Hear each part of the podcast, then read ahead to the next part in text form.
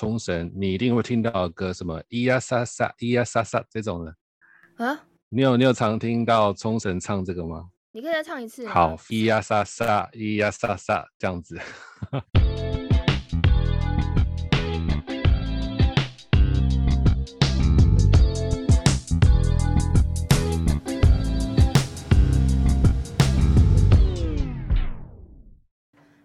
大家好，我是梁璐 Annie。哎，大家最近很久都没有出国，应该不是只有闷坏的等级吧？而是你看到任何去过的国家的任何物件，都会勾起心中那种悸动感。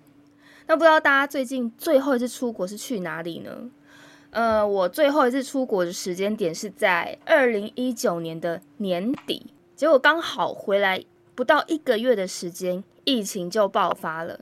日本现在有一些重要城市啊，包含东京、大阪、北海道，疫情状况有稍微趋缓，但是冲绳这个地方呢，它就是有在逆势的增加的状况。那我觉得这个时间点，不要说民众觉得很害怕好了，其实当地的观光业者自己也很紧张。像最近台湾的垦丁啊，不是有民宿业者，他们就自己自掏腰包放这个。大型广告看板写“怎么好意思出来玩”这样的标语。那其实现在冲绳的学校，呃，在今天他也临时宣布停课两周，所以其实想要推观光，在现在这个时间点上很为难。所以就是大家开始有一些政府单位呀，或者观光单位就想办法来变通。等一下，因为我现在那个嘴巴含着一颗糖果，所以可能有时候口齿不清，请大家不要介意。所以换句话说，现在的观光推广啊，其实看到比较多的状况都是在做一个长远的布局。我今天就要来分享两个冲绳当地业者为了为了为观光做的一些事情。然后这一集我找了一个好朋友，他就是自己号称自己在想要在冲绳过下半辈子的男人林伯勋 Teddy 一起来聊天。Hi Teddy。Hello，大家好，大家好，我是 Teddy。Teddy，我昨天其实有就有丢这两个有趣的。观光给你看嘛，嗯，然后第一个很很妙，它就是透过视讯软体来带游客漫步在世界遗产名园。然后这个它就是有一个专门接待海外游客的日本旅行社，它在上个月底用视讯软体发起了一个线上视讯的观光活动，然后找这个日本的琉球历史学家，不是导游，是真的是一个历史学家。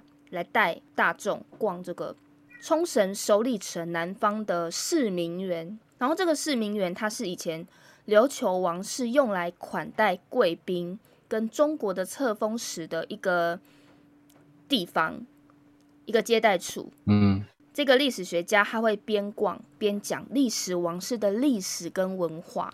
而且他还会去讲日式的庭园的形状跟石灰岩。为什么要特别特别讲这个日式庭园跟石灰岩？因为冲绳的日式庭园跟其他地方不太一样。你知道大家都知道冲绳是位在热带比较热带的地区嘛，所以它的日式庭园用的是热带植物，就还蛮多这种特色可以讲的。因为线上观光有时候你看一些图片啊或影片，好像蛮无聊的。但是因为现在有个历史学家来带你走入历史，就增加这个真实性。其实我虽然去年去冲绳的时候有去首里城，但我没有真的进去过。Teddy 他觉得很可惜，所以我今天就想说把 Teddy 抓过来聊聊，说到底这个里面有什么？你都没有进去，你是在你下下捷运之后你走过去，对不对？对啊，我走过去，然后你就在外面这样绕一圈，是在外面嘛？好啦，如果硬要讲是在外面绕一圈没有错，我忘记是什么原因而没有买票进去了啦。我想知道说，像这样虚实整合，如果你觉得他用这种方式去介绍首里城里面的我们没办法进去的那个区块，你觉得是值得一逛的吗？我觉得是值得的，因为其实首里城的地位哦是非常的高的，因为它不只是。比如说，像我也有去过呃中国的紫禁城，那也是有很多地方在当时是不能进去的。那不能进去有很多原因，可能是因为呃谷物的脆弱性啊，或者是它呢可能有一些真的是不能够让你知道的东西。我们都是在台湾长大的小孩，其实。大部分的时间哦，对于中国的人文地理历史真的是比较了解。那对于日本的，真的就是比较不会去特别深入的去研究。所以到了首里城，我是在一个毫无背景知识、毫无科普的前提下我去的哦。首里城里面有放了很多死者赠送的东西。死者对，死者是什么？死者是哦，大死使，者死，我以为死掉死掉的人，死者。死者 ambassador 使者就是一种国家和国家往来的那种一个大使。但是你会不会觉得说，因为现在疫情的关系，所以大家都很想念出国的感觉？他本来可能没那么有兴趣，但是有这样一个线上的管道，而且入门的方式又很简单，人就可以身在首里城的这个识别院。对啊，那如果有这样的话，来来哦，就是可以吸引到更多人了解这个平常是比较深色的一些历史，大家可能平常对这个没有兴趣的啊，这个时候都来来了解，我觉得这都很好，因为我们会出国旅行，都是充满好奇心的人，我相信 Annie 也是一样。然后另外还有一个我也觉得很很酷的，就是一个身临其境。然后这个这个叫做虚拟的 Okinawa beta 版嘛，呃，到嗯虚拟的冲绳国际通真实的逛街。那它就是一个六百多个店家组成的商店街。其实，在疫情之前就有八十八的八十八趴的旅客，他到冲绳的时候都会造访这个地方。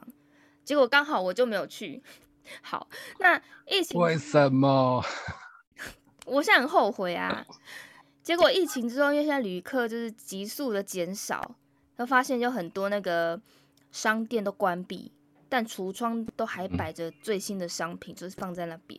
我觉得那个场面就是相当的凄凉。所以就是有一个日本冲绳当地的游戏公司叫叫 Ashibi 吗？他就制作了一款以国际通为主题的 VR 的游戏，因为他想要在这个时间点重现国际通的魅力。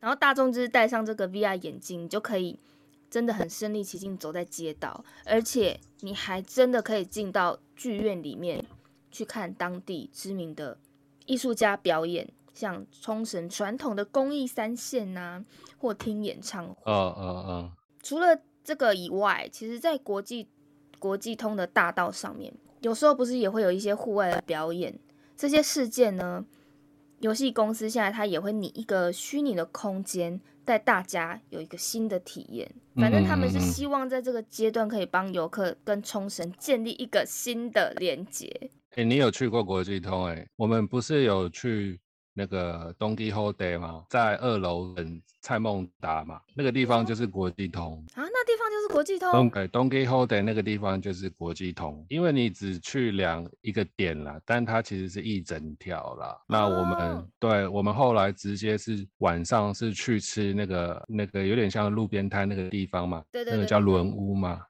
如果像有这样虚拟的冲绳的这个虚拟版，我应该会蛮想体验看看的，就觉得好像回到当下的感觉。对对对对，我也蛮蛮期待他会怎么做，然后能不能真的买东西啦？那我是不是可以进到某一些店的什么二楼还是之类的？国际通在周末的时候，好像是礼拜六或礼拜日，他会那个大规模的封街。封街的意思就是说，我们走国际通，我们都还是会看到车子嘛。但是封街的那一天呢，它就是完完全全变成行人徒步区。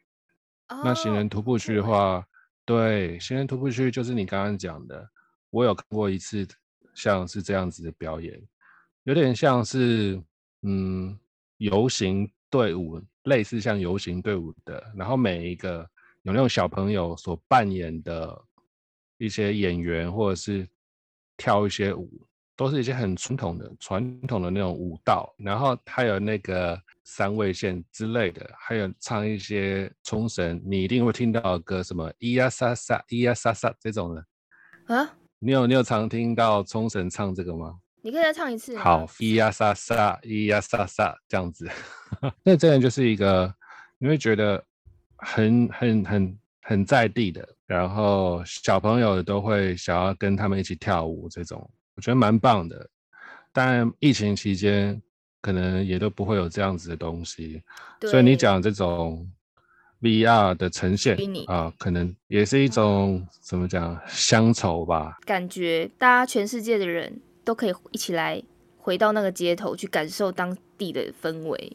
最棒最棒的事情，还是请各位听众朋友能够在解封之后真正去走一遭，你就会发现，其实我们真的世界真的是无比宽广。就是虽然现在因为疫情没有办法出国，那但是冲绳也很认真的在做这种线上的旅游观光的推广，大家可以先指引一下，先去上面体验。今天非常非常谢谢 Teddy 林博勋来分享谢，这一集内容。好，拜拜。拜拜，拜拜。